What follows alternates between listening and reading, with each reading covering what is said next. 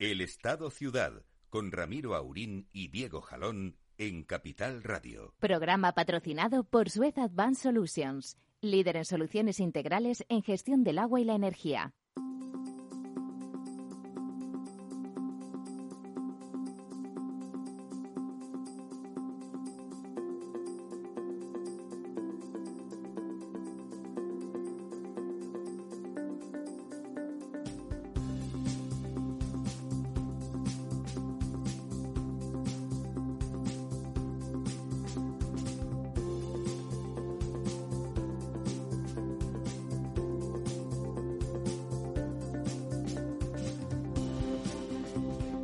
Buenos días, amigas y amigos. Don Lorenzo. Muy buenos días, don Ramiro. Don Diego. Buenos días, don ¿Cómo Ramiro. están ustedes? Bien, como decía en el Hombre, programa pues, pues de eh, los empezando payasos. con bastante calor, pero con unos cielos maravillosos. Pero sí, amenazan, bueno, yo he, he llegado a leer en algún sitio que este fin de semana amenazaban con 40 grados. No sé si, Ya, al eh, si será tan, tan exagerado, ¿no? No, las previsiones ya, es verdad que ha habido, hace un par de días la previsión era que el sábado en Madrid eh, se iban a alcanzar los 39 y ahora ya han reducido la previsión a 35, que tampoco... Ah, bueno, ya sí es. Bueno, que tampoco está mal para, para mes- mitad de mes de mayo. Bueno, Bueno, que- si, que- si, si, a- si ahora son 35, Sí, le aseguro no, yo a no. usted que a las 4 de la tarde, en pleno asfalto de la Castellana, alguno llega a los 40. En, en agosto lo que puede ser esto, ¿no? En julio. Hace calor, hace calor. Yo estaba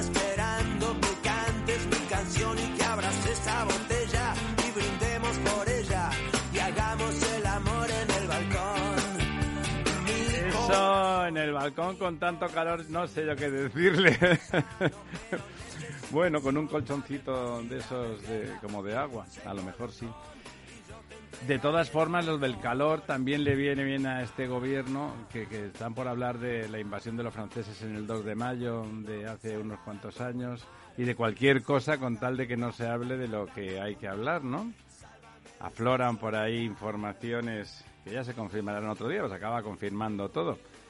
Que la carrera esa feroz, eh, tipo sprint, tipo volata, en el Tour de Francia eh, del señor Sánchez hacia Marruecos, porque de golpe se iluminó, tuvo una visión como las que tenía Mahoma por la noche y de golpe se dio cuenta de que tenía que ir inmediatamente a Rabat a arreglar las cosas con Mohamed VI pues eh, vamos, comentan que fue una llamadita diciendo ya estás viniendo, que te vamos a enseñar unas cositas que no te van a gustar nada.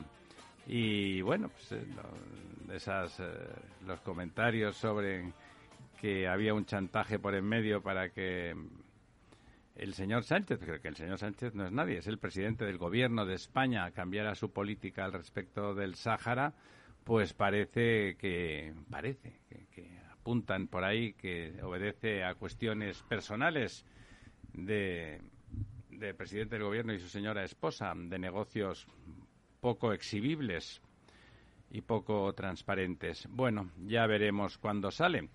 Igual que eh, esta mañana hemos tenido el, el- placer de escuchar eh, al señor Sánchez diciendo en el 2019, en el programa del señor Piqueras, en voz alta y en la televisión, que por supuesto que el CNI estaba est- investigando y espiando a los responsables de- del golpe del 1 de octubre y, a- y del proceso del intento de separación de Cataluña de España, que como no iba a hacer de otra manera, por supuesto, a nadie le extrañó cuando dijo eso, porque eso es lo normal, para eso están los servicios de inteligencia de un país y no para que se les echen encima cuando hacen su trabajo. Bueno, pues, pues no, no, ya no es una presunción de nada. Ha salido ese audio, es lo que tienen las hemerotecas, hemerotecas ya sean en imagen, en audio o en papelín, que recordándonos lo que han dicho las personas, mm, no hace 500 años los Reyes Católicos, sino hace unos pocos, cuando ya el señor Sánchez era presidente del gobierno de nuestro país. Bueno, eh, y por lo tanto, pues cortinas de humo, calores y tal. A mí no me extrañaría que estuviesen dándole al sol en- desde algún sitio para que hablemos del calorazo, del calorazo que se nos viene, que se nos viene encima.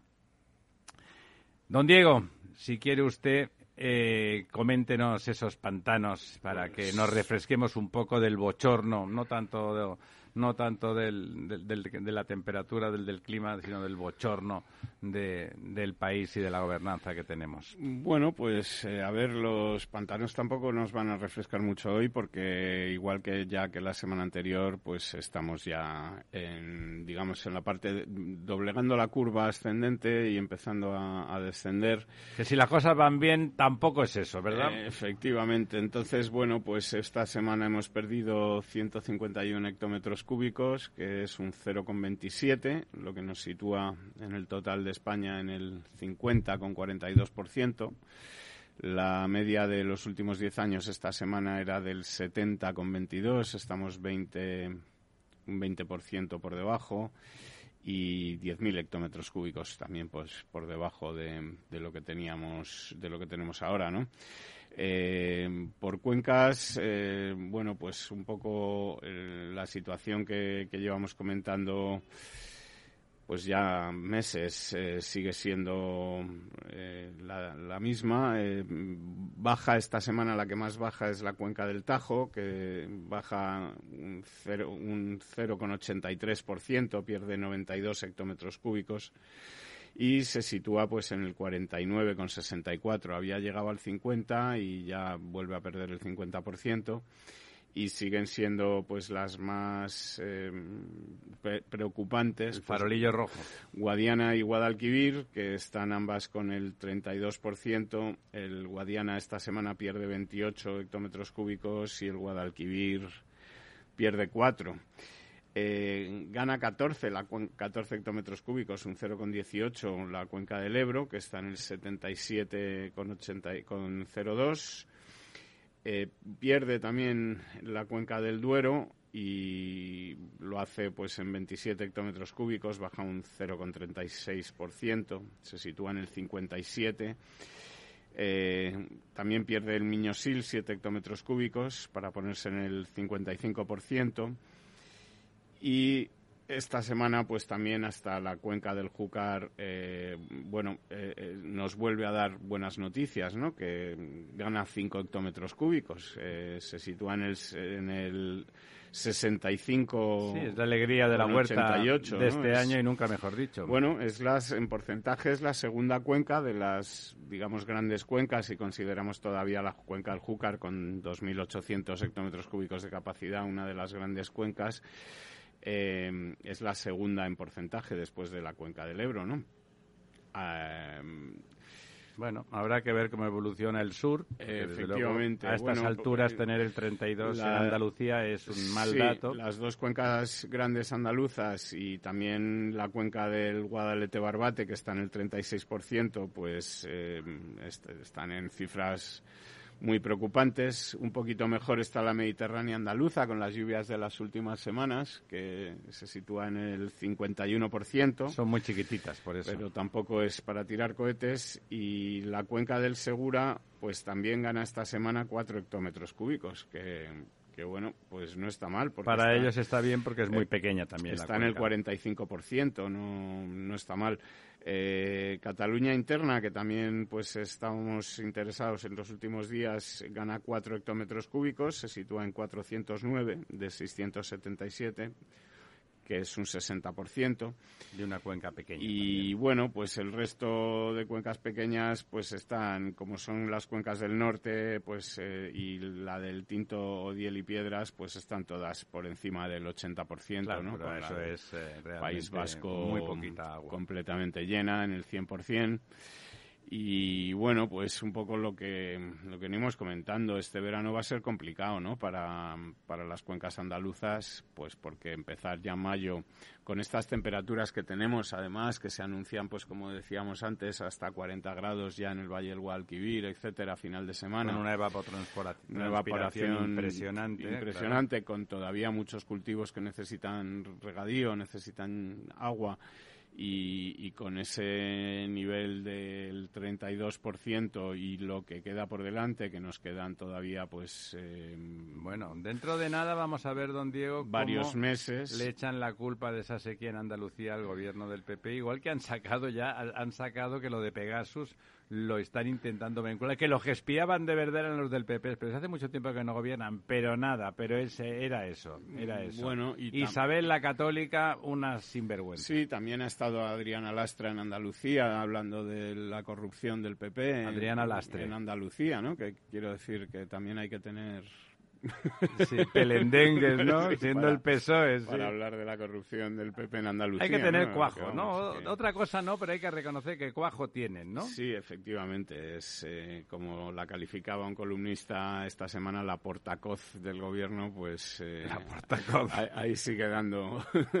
Sí, coces además, y que, como dice usted, en. Andalucía, que de todas las comunidades, después de 40 años, 40, solamente comparable con los años que gobernó el dictador, eh, y a ver, tener cosas como los seres y otro montón de cosas. Claro, eh, cuando uno lleva 40 años, da igual qué partido sea, eso está condenado a la corrupción sí o sí, además de que el sistema allí era clientelar por diseño, ¿no?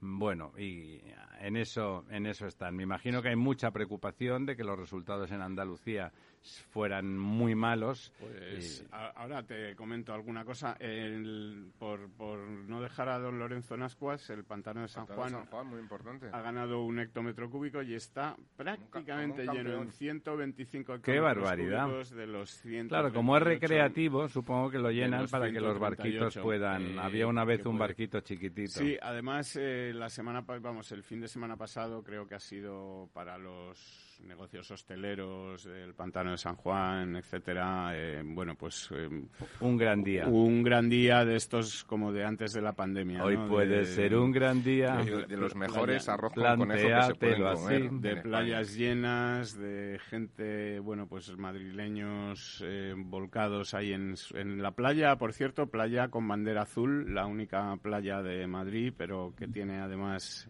ese distintivo que se otorga a las, a las playas con el ¿Sabe agua qué pasa con, más con limpia, la arena más ese estupenda, que es pesimismo la- que, inevitablemente en este caso es el pesimismo de la inteligencia que decía eh, no sé quién quién era Gramsci del pesimismo de la inteligencia que que, que llena todo, ¿no? Lo llena todo a nivel mundial, esa guerra de Ucrania que no se sabe por qué peteneras va a salir, nuestro gobierno que es una cosa tremenda, ¿no? Lo- todo lo que va saliendo y con el descaro con que eh, dan la patada adelante al balón de rugby y venga.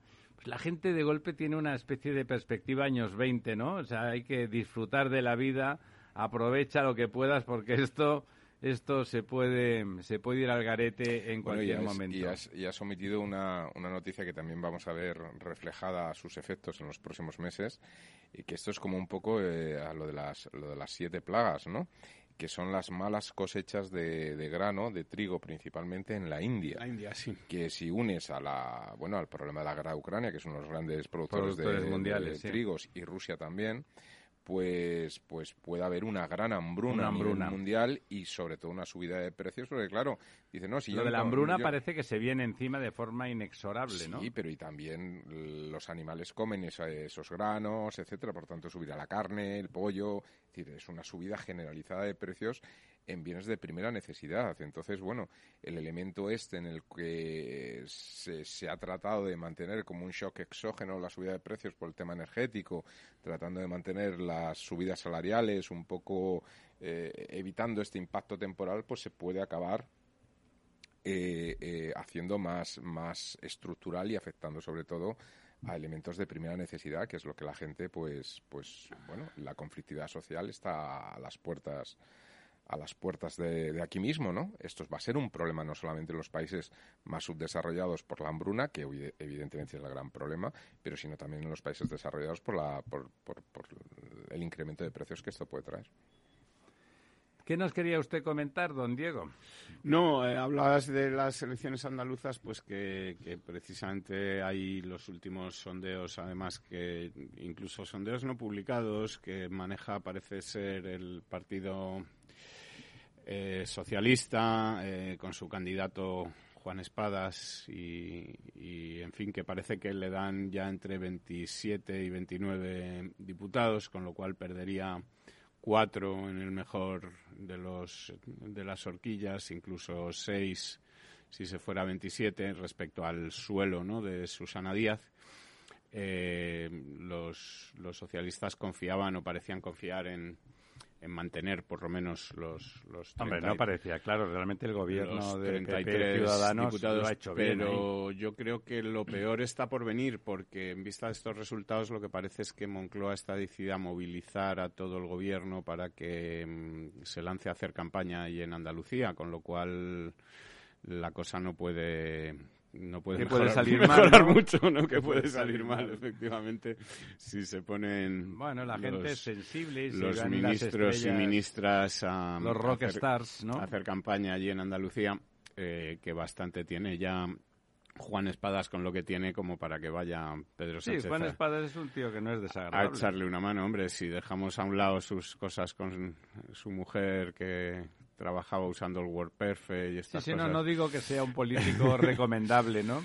Digo que, bueno, pues un tipo que no... Así como los otros son gritones y se dedican a, a insultar fundamentalmente y a dar coces, como decía usted antes, ese es un señor como relativamente eh, agradable, ¿eh? por Sí, de- bueno, a ver, digamos que es una imposición de Pedro Sánchez en el Partido Socialista Totalmente. andaluz. Como que- todo, eh, todo en el Partido Socialista es una imposición que, bueno, señor en, Sánchez. sí, en, en lo que era el Partido Socialista, efectivamente, y que además, bueno, pues no tiene, digamos que, que fuera o más allá de Sevilla, en el resto de Andalucía parece que no tiene, digamos, mucho tirón, ¿no? Y, en fin, mm, es muy posible, pues lo que lo que estábamos comentando, que pese a la descomposición de, de lo que era Unidas Podemos, Izquierda Unida, etcétera, que se presentaron a las anteriores elecciones como Adelante Andalucía, eh, y que pese a no estar Yolanda Díaz pudieron presentarse unidos y juntos y sacar 17 escaños. En ese espacio que ella representa. En ese espacio que ella representa, efectivamente, pues eh, ahora parece que las previsiones con todo esto que, que han liado de, de no presentarse a tiempo, de que no... Claro, es que lo, el rebujito, Mm, oiga, en fin. ¿Qué quiere Pues, pues Lo primero es lo primero. la- los sondeos les están dando entre 7 y 9 diputados mm, respecto a los 17 que tenían. Y el PSOE confiaba en que parte de ese voto, de, digamos, descontento con la izquierda más allá de- del PSOE, pues volviera, digamos, a, a la casa común de la izquierda. Y, pero no parece que sea así de momento, ¿no? Parece que o, o Eh, se- como es la casa de Pedro Sánchez, o pues se va- otros- pérdida, o se va a ir a la abstención Don o... Diego, esa pérdida de 13 diputados, aproximadamente, ¿no? Sí. Los 10 más 3, Sí. bueno, más o menos Sí. de media. Eh, ¿Quién lo recoge? ¿El PP todo o, o Vox también sube? Bueno, parece que Vox sube bastante. El PP... Vox está- sube eh, también. Sí, sí. Vox... eh, No es una buena noticia. de voto de PP a Vox, Sí, sí. porque los otros... ¿no? Vox están dándole las encuestas en torno a 20 diputados o, Tenía 12. o por ahí, no, ¿no? ciudadanos, Y- los que se reparten y son tenía, los de ciudadanos. eh, sobre sí, bueno. Ciudadanos puede que se mantengan uno o dos, eh, en fin, pero prácticamente también desaparece en esta en esta comunidad o en esta región o en esta plurinacionalidad. No sabemos muy Sí, que bien el mismo lo que- Feijóo ya habla de lo que plurinacionalidad. lo que es eh, parece que también Ciudadanos pues se va a quedar en, en la mínima y el, aquí claro las cuentas que está echando el Partido Popular es el saber si, si suma más que el, el Partido Socialista y el espacio que representa Yolanda Díaz y y adelante Andalucía, que sigue con la idea de conseguir el escaño de Teresa Rodríguez. Eh, ya saben, la mujer de Kichi, Sí, que, sí. que, bueno, pues que sigue. Ella, Porque es- claro, una vez que tocas que tocas pan, Ella ya sigue fuera- la cosa no hay ni quien dimita ni quien renuncie. Efectivamente, ella sigue fuera de ese espacio, de ese espacio Que de representa a Yolanda que Díaz. representa a Yolanda Díaz, ¿no? Entonces, bueno, eh, aquí lo que te decía es la cosa es saber si, si se puede reproducir una situación como la que mm, eh, vimos en Madrid, en la que, digamos, eh, Juanma Moreno tuviera la posibilidad de sumar más escaños que, que el conjunto de la izquierda. Con lo cual, digamos, el apoyo de Vox No no, sería sería necesario. necesario sino simplemente necesaria la abstención, ¿no? Y Vox tendría muy complicado explicar a sus votantes pues que va a votar no a Juanma Moreno juntándose con el PSOE y con, con Adelante Andalucía o por Andalucía o ya no sé muy bien cómo se llama eso. Eh, Aunque a ratos eh, estos de Vox tienen ahí en... se oponen a, cosas porque dicen que quieren, tienen que hacerse con funcionarios. Tiene ese, ese sesgo al estilo falangismo antiguo, ¿no? De, que el Estado tiene que tener tal, que el funcionario tiene que ser muy importante. A ratos es una antigüedad clásica, no solamente en, lo social, que lo es un poquito, sino también incluso en lo económico, ¿no? En cosas que están claramente superadas y que se sabe que no son eficientes. A mí me parece que el, voto de Vox, que en su momento podía significar un cierto cabreo y un rebote, digamos, ahora ya mm, eh, debería de la gente pensárselo, porque si lo que quieren es eh, que se vaya la forma de gobierno que tenemos ahora, que es tremenda y que está llevando el país a la ruina de forma manifiesta, lo que hay que poner es algo que funcione, no, no otro griterío alternativo. Lo que pasa que debe de ser que esto del populismo funciona Pero es en que además todas no las tienen, ¿no? además, don Ramiro, no, no tienen discurso. Es decir, antes habéis mencionado un tema, lo estaba buscando yo ahora aquí en el, en el teléfono, eh, con el tema del debate este que surge desde, desde Vox, pero también desde Ciudadanos, y me extraña, con el tema del término que utilizó Feijóo de nacionalidades. Esto viene en la Constitución española. Quiero decir, el título preliminar, el artículo 2, lo estoy viendo ahora mismo. ¿eh? Regiones y nacionalidades. Dice, reconoce y garantiza eh, la nación española, que es única e indisoluble, lo pone así, dice, reconoce y y garantiza el derecho a la autonomía de las nacionalidades y regiones. Es decir, diferencia entre nacionalidades Y y regiones. regiones. Hay nacionalidades y hay regiones. Y además se habla más adelante de las nacionalidades históricas, que básicamente pues son Galicia, País Vasco, lo, lo digo por de, de Sí, izquierda a Cataluña. derecha, Cataluña y Andalucía. Andalucía no llega como histórica, sino llega como artículo 151, ¿no? O el 149, no cualquier, no me acuerdo Bueno, pero se cualquiera la cuál de los como dos una nacionalidad y eso hace pues que tenga un trato pues pues de, de- de- en, cuanto al proceso de cesión de competencias, etcétera. Más rápido. Lo único, Más rápido, ¿no? porque Pero- claro, la, la igualdad entre la y todos los españoles, eso tiene que ir a misa. Y por lo tanto, lo único que garantizaba ese término en aquellos albores de la, de la democracia era que, el, que la transferencia de competencias, como usted decía, iba a ser más rápida. Claro. Mientras que los demás eh, que le han hacerlo bien, lo que tiene que la cosa de hacer las cosas tranquilamente y sin que a nadie le dé un vaído porque se vaya a otro ritmo. Bueno, eh, Lo digo, y ya por terminar, lo digo por otro tema también de actualidad que, que no tiene nada que ver, pero es que está justo pegando, que es el artículo 3, punto primero, que dice el castellano es la lengua española oficial del Estado. Todos los españoles tienen el deber de conocerla y el derecho de aprenderla y a usarla. De aprenderla también no lo pone de aprender, habla de usarla, ¿no? Bueno, eh, Sí, sí, ese, ese derecho se conculca manifiestamente en Cataluña, en determinados lugares, y donde la administración catalana de, de estos señores pues se impone. De eso, como ya es, es la hora de irnos a publicidad, pues vamos a dejar eh, lo que íbamos a empezar ahora, pues para después, para dentro de un par de minutos. Aquí estamos, amigas y amigos.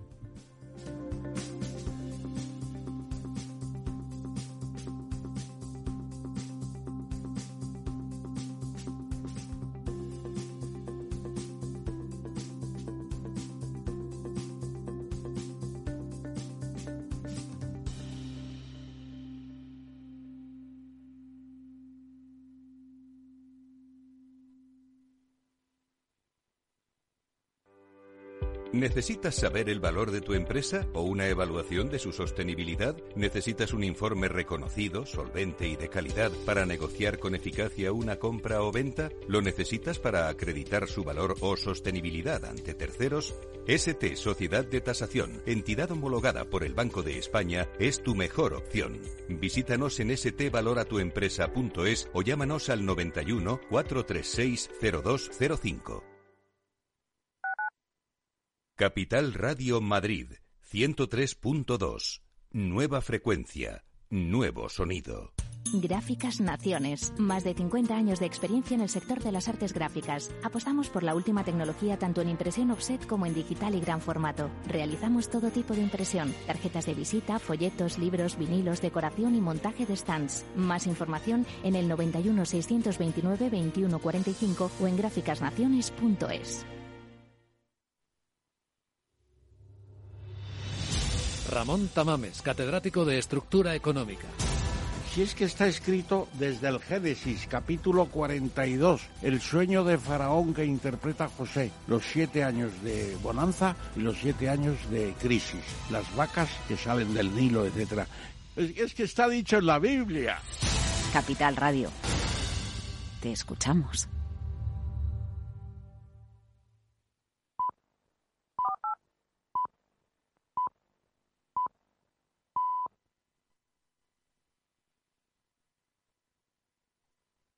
El Estado Ciudad, con Ramiro Aurín y Diego Jalón en Capital Radio.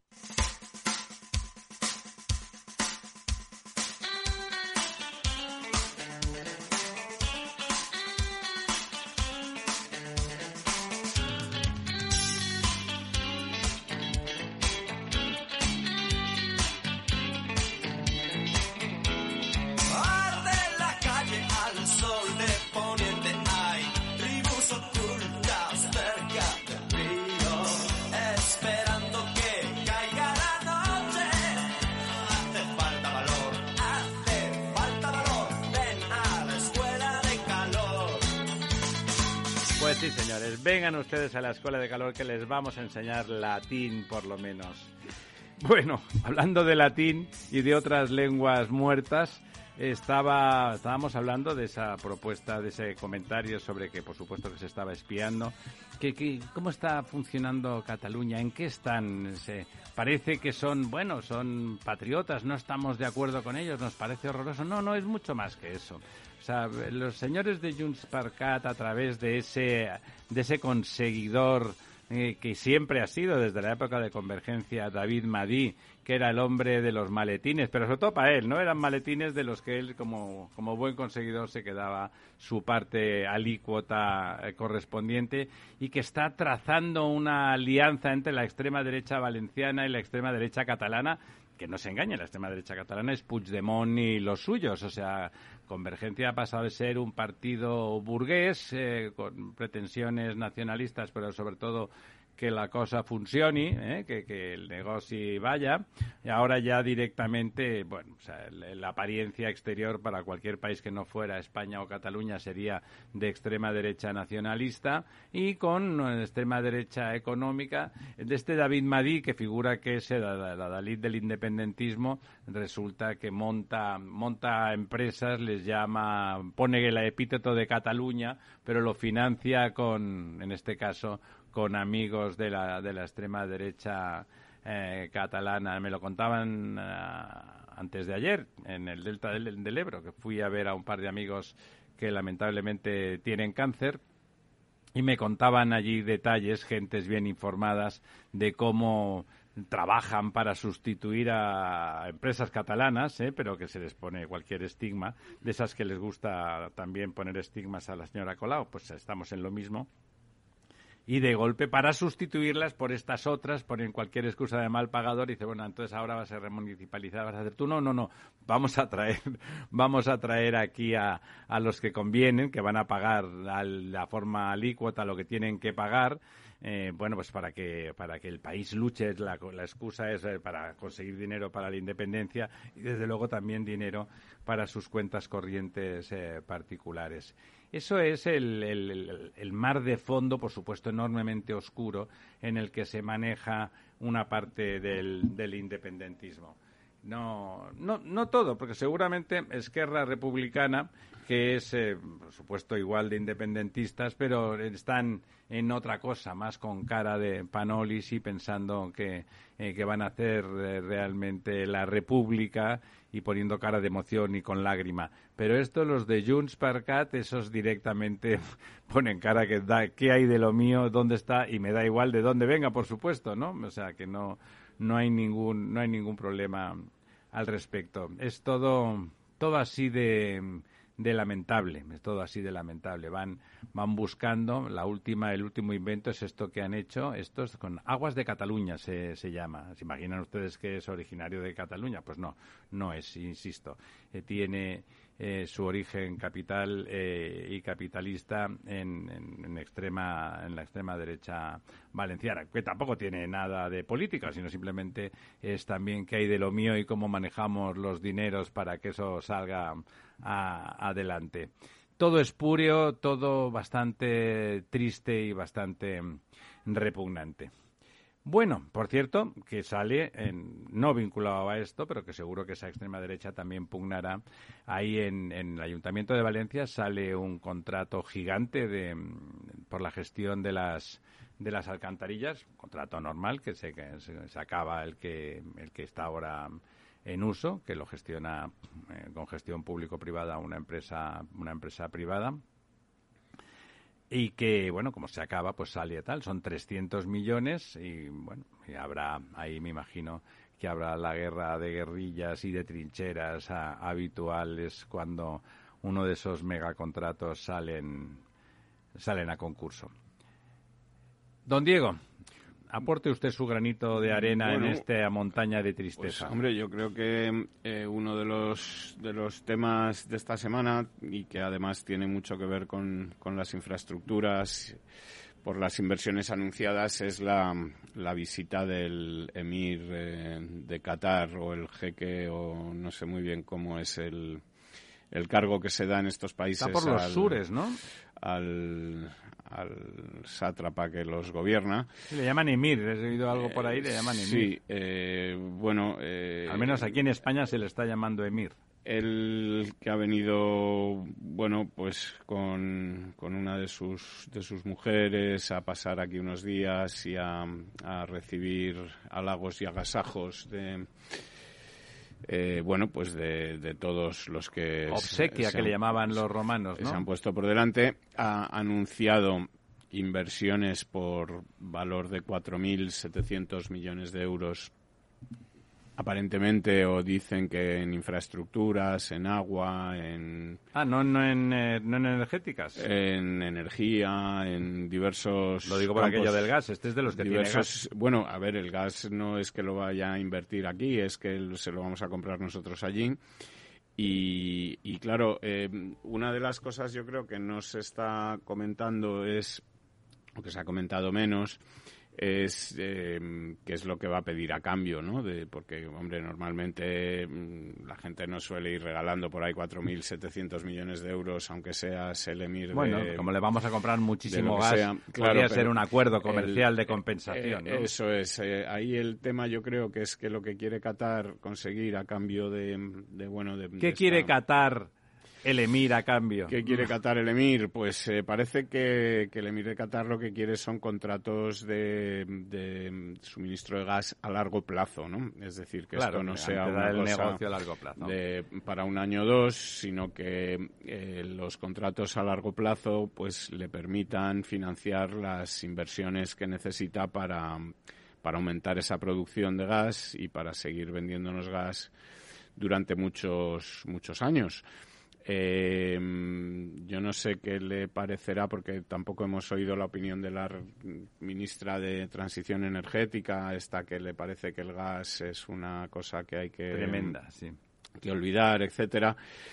Y, y bueno, eh, eh, no- eh, eh, también no sé qué pasa con, con todo esto, con, con las compras de gas a Argelia, si esto, esta súbita, digamos, eh, No, hombre, es evidente que hay miedo a que Argelia reaccione mal a todo lo, lo que ha hecho el señor Sánchez con Marruecos, como hemos comentado antes, ¿no? efectivamente, yo no sé Bien no va a reaccionar, son enemigos. Argelia y Marruecos son rivales acérrimos. Y rivales es una expresión enormemente afectuosa en relación a lo que son, ¿no? Son realmente se llevan mal, ¿no? Sus relaciones son no bélicas, pero de enfrentamiento directo y de mutuo boicot y por lo tanto ese movimiento súbito, brusco, sin informar evidentemente y sin hablarlo antes con Argelia, no puede llevar a nada a nada muy bueno y desde luego con nuestra dependencia de Argelia con respecto al gas pues, eh, me parece que- bien que se haga algo al Claro, menos, eso es lo que iba a decir. Ahí hay un factor muy importante que es la diversificación, ¿no? Es decir, eh, efectivamente, las compras que había de gas a Qatar estaban bajo mínimos y, hombre, pues uno de los grandes productores de gas del mundo y, por lo tanto... Estados Unidos, sí. Sí, y por lo tanto, pues, pues esa diversificación y viendo lo que hemos vivido, que efectivamente el- eh, un exceso de, de dependencia genera vulnerabilidades, ¿no? Bueno, Pues, al y final- un exce- en este caso un exceso de dependencia argelia no se ha portado nunca mal ni ha ha Bueno, pero en cualquier caso, No ha apretado nunca, es verdad que hay que decir a cada Bueno, socio hay que ponerlo en su lugar. ha pero siempre y y más- ahora, claro, si tú haces lo que te da la gana y montas numeritos... pues Pero no claro. solo por eso, quiero decir, cuando dependes en gran medida de un solo Estado, un cambio de gobierno, un cambio de régimen, cualquier cosa, Sí, y en estos sí, Estados esto, esto es posible que se dé, ¿no? Es malo, no estar Entonces, diversificado es malo. Efectivamente, yo creo que este factor de diversificación es muy positivo. Si eso viene de la mano de la impulsión del dinero para esa diversificación por parte del propio Estado catarí, ¿no? Eh, te dan el dinero Catarí para que que se lo devuelvas, ¿no? En realidad. Pero eso implica inversión en España, eh, conlleva una serie de creación de puestos de trabajo, etcétera, ¿no? O sea, a mí me parece que, el- eh, que es un win-win, ¿no? Sí, Al sí, final no. Es como que te dejan el dinero para que se les compres a ellos, pero no, insisto, es, eh, vía no- inversión. no ¿no? es un estado ejemplar en ningún sentido, pero tienen mucho gas, es así.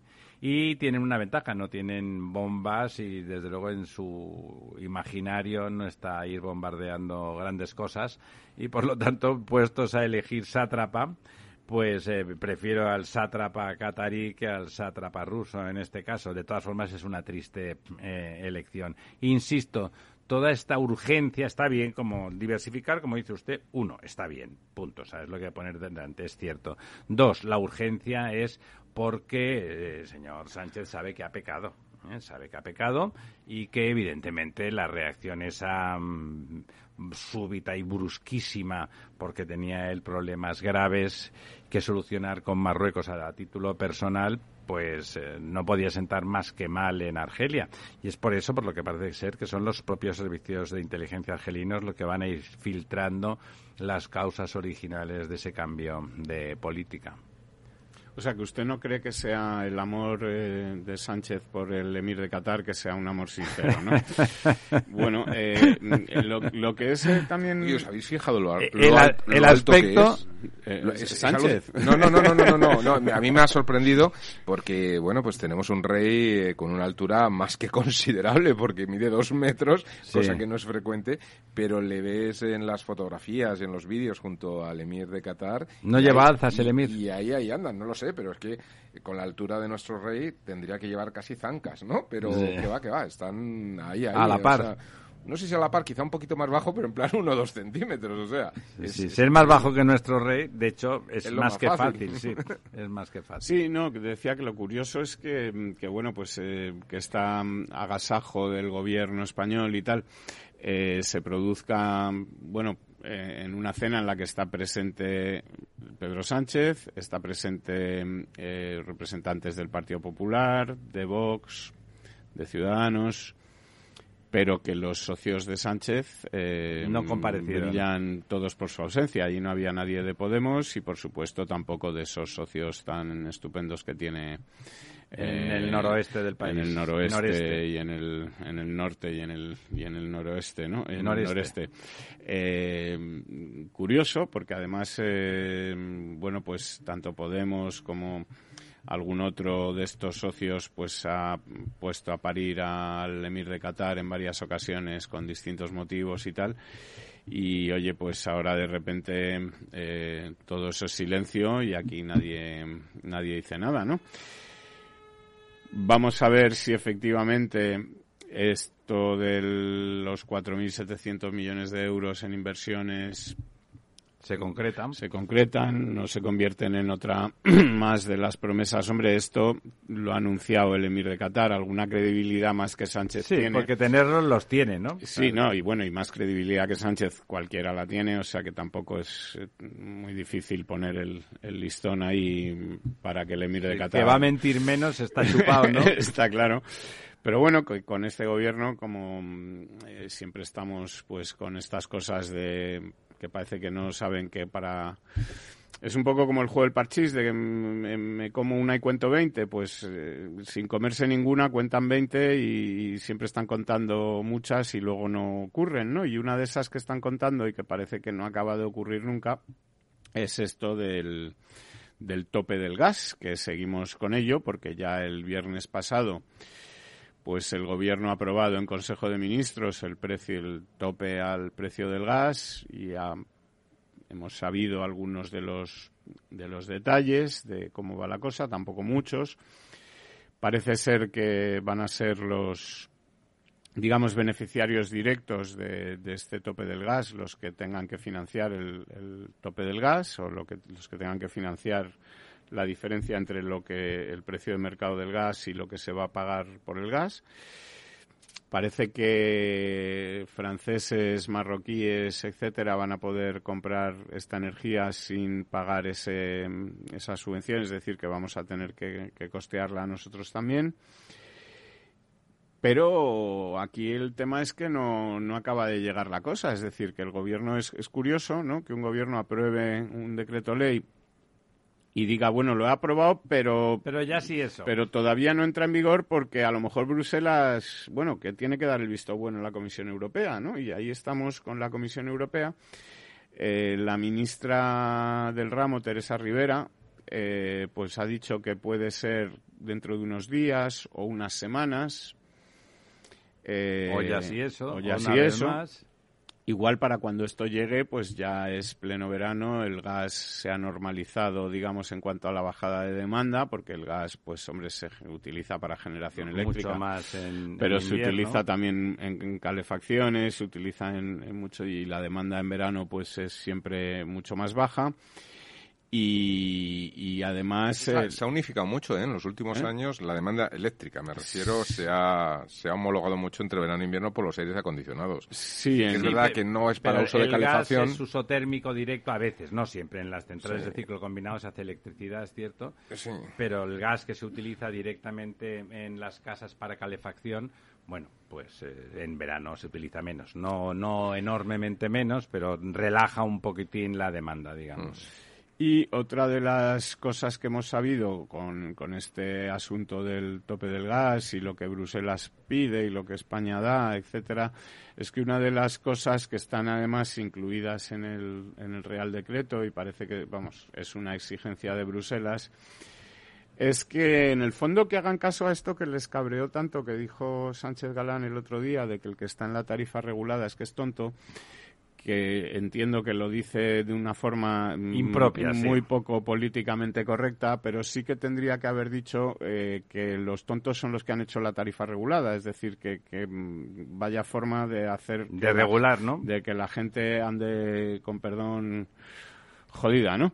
Entonces, Bruselas, una de las cosas que obliga es que el gobierno reforme urgentemente la tarifa regulada, como de hecho llevan pidiendo las eléctricas mucho tiempo, y que eh, se comprometa a presentar una nueva metodología de cálculo antes del 1 de octubre para introducir precios más estables y desvincular el recibo del mensaje del mercado mayorista, digamos, diario, mm, horario prácticamente, ¿no? Que la gente tenga un poco, pues como Una ocurre... cierta estabilidad, como Portugal, un poquito, ocurre en otros países, como Portugal, etcétera, bueno, pues que se, se, mm, digamos, se desvincule de los vaivenes diarios que puede tener los picos, las puntas, los valles, etcétera, que se haga una tarifa pues que tenga más que ver con la media mensual, una media mensual, una media trimestral, etcétera. Eh, bueno, pues que hará que, que la, la estabilidad del consumidor, el pequeño consumidor que está en el PVPC, pues no tenga que estar todos los días pendiente de la televisión para saber a qué hora tiene que la lavadora, la lavadora la radio en un sistema que ha impuesto este gobierno y que a todo el mundo le pareció desde el principio eh, absolutamente absurdo. Eh, pero que nos vendieron como fantástico y maravilloso porque, bueno, eh, en fin, iba a ser lo que iba a permitir el despliegue de las renovables en España. Y bueno, pues estamos viendo que, todo esto, si algo va a producir, además de dudosos eh, beneficios en lo que es la bajada del precio de la energía, que de momento esto se anunció hace ya 79 días por parte de Sánchez cuando volvió vendiendo, comiéndose las 20 del parchís, ¿no? diciendo que esto era un triunfo estupendo de España, que había conseguido la excepción de Europa para convertirnos en, ibérica. en una isla, etcétera, todo eso. Pues han pasado 79 días y todavía estamos mm, en el mismo punto, ¿no? Es decir, sí, además no, él no cae en la cuenta de que cuando fuimos realmente una excepción europea y una isla, era durante los 40 años de franquismo, o sea que... pero claro, me temo que él le gusta, le gusta ese procedimiento de gobierno, le parece que tenía las manos libres el, el, dictador y le, le creo que él tiene un pelín de envidia, ¿no?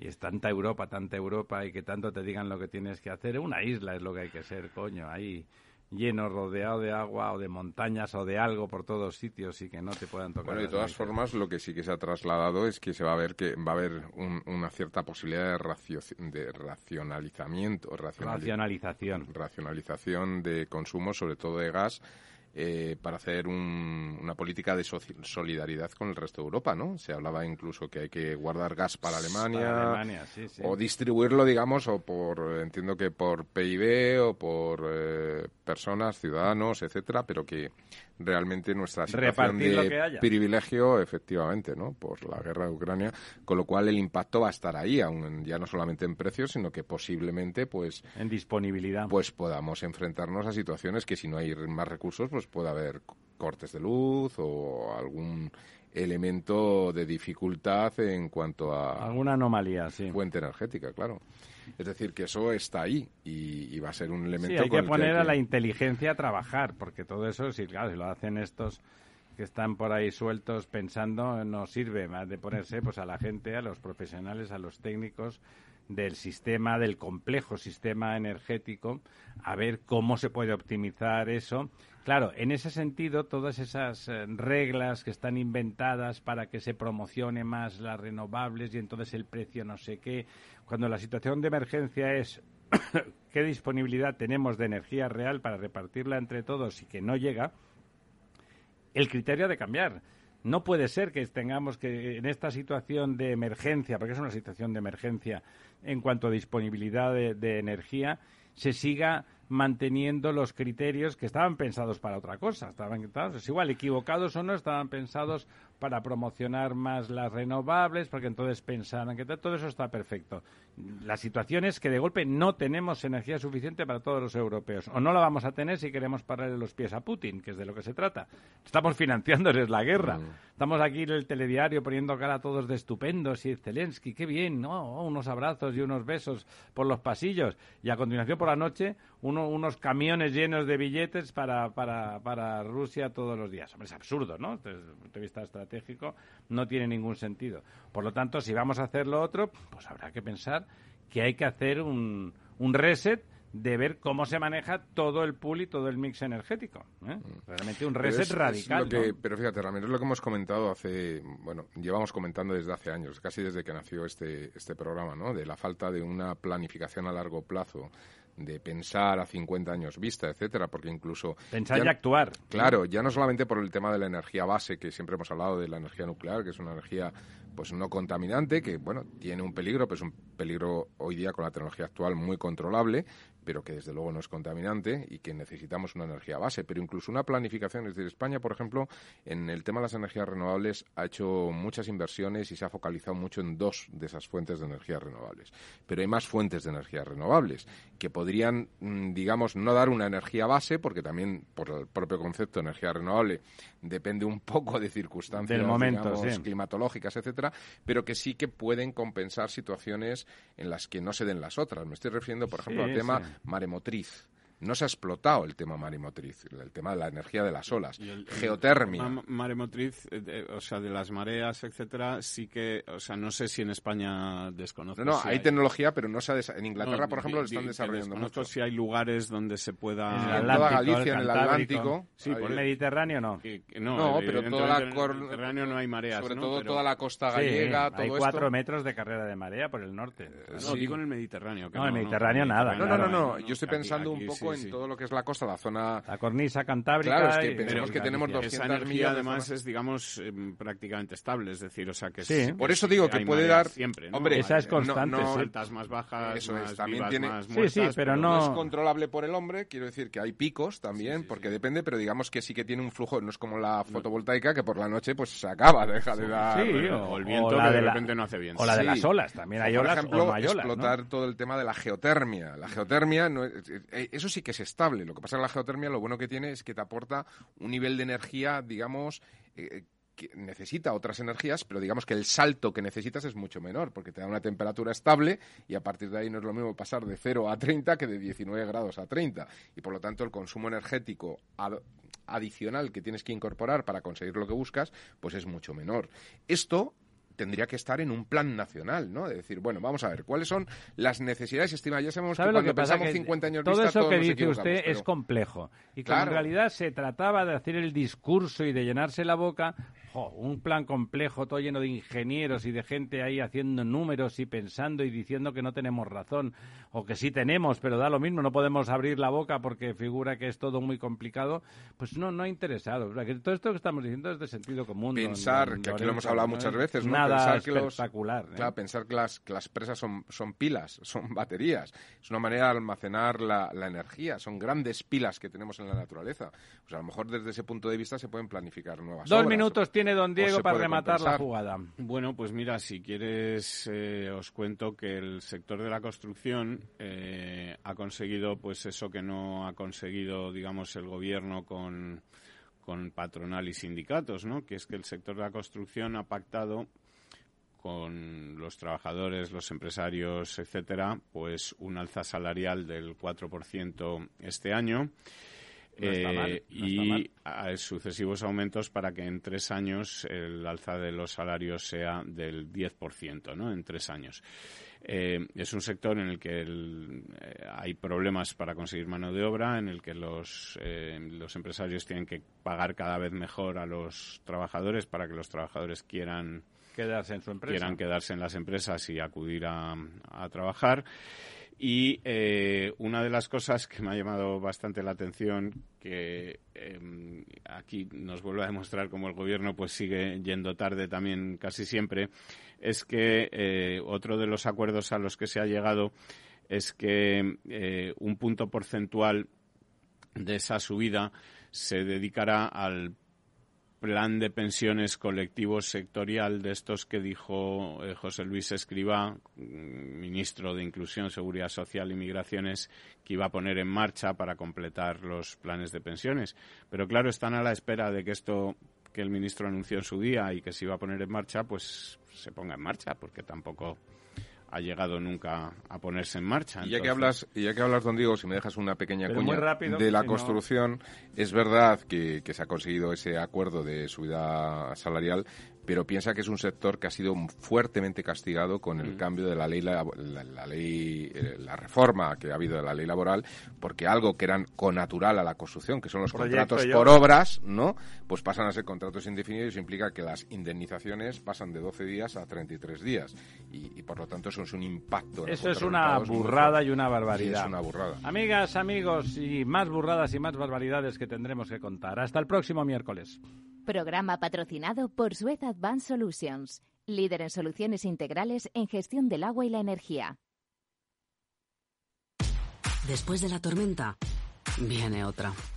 El cambio climático lo ha cambiado todo y los riesgos son más y más imprevistos, como el pedrisco, el viento o las lluvias. Por eso necesitas un buen seguro agrario que garantice tu tranquilidad. Y ahora es el momento de contratar tu seguro de cítricos. Agroseguro. Trabaja sobre seguro. Capital Radio Madrid 103.2. Nueva frecuencia, nuevo sonido. Hemos creado un lugar para ayudarte a crecer, donde cada pregunta tiene su respuesta, donde acompañamos a empresas y autónomos en su camino hacia la digitalización y sostenibilidad, donde estar al día de ayudas y subvenciones, donde se impulsa la internacionalización de todos los negocios, con contenidos pensados para aprender, inspirar y crecer. Santander Impulsa Empresa, el lugar para avanzar.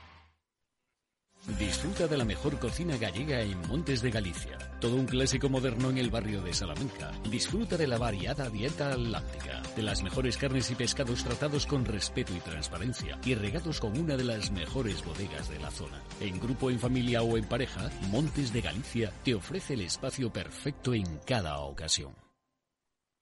Si mantienes la cabeza en su sitio, cuando a tu alrededor todos la pierden, si crees en ti mismo cuando otros dudan, el mundo del trading es tuyo. Trading 24 horas, un sinfín de oportunidades. Cuando ves la oportunidad, IG. Todas las operaciones conllevan riesgo. 76% de las cuentas de inversores minoristas pierden dinero en la negociación de CFD con este proveedor. Debe considerar si comprende el funcionamiento de los CFD y si puede permitirse asumir un riesgo elevado de perder su dinero. Los lunes, de 10 y 5 a 11 de la noche, escucha en Capital Radio Una periodista en zapatillas, el programa que te acerca el deporte y la vida sana, dirigido y presentado por Samantha Chocrón. Información sobre carreras, entrevistas a profesionales de la salud, la solidaridad en el mundo del running, todo esto y mucho más te lo ofrece Samantha Chocrón, una periodista en zapatillas.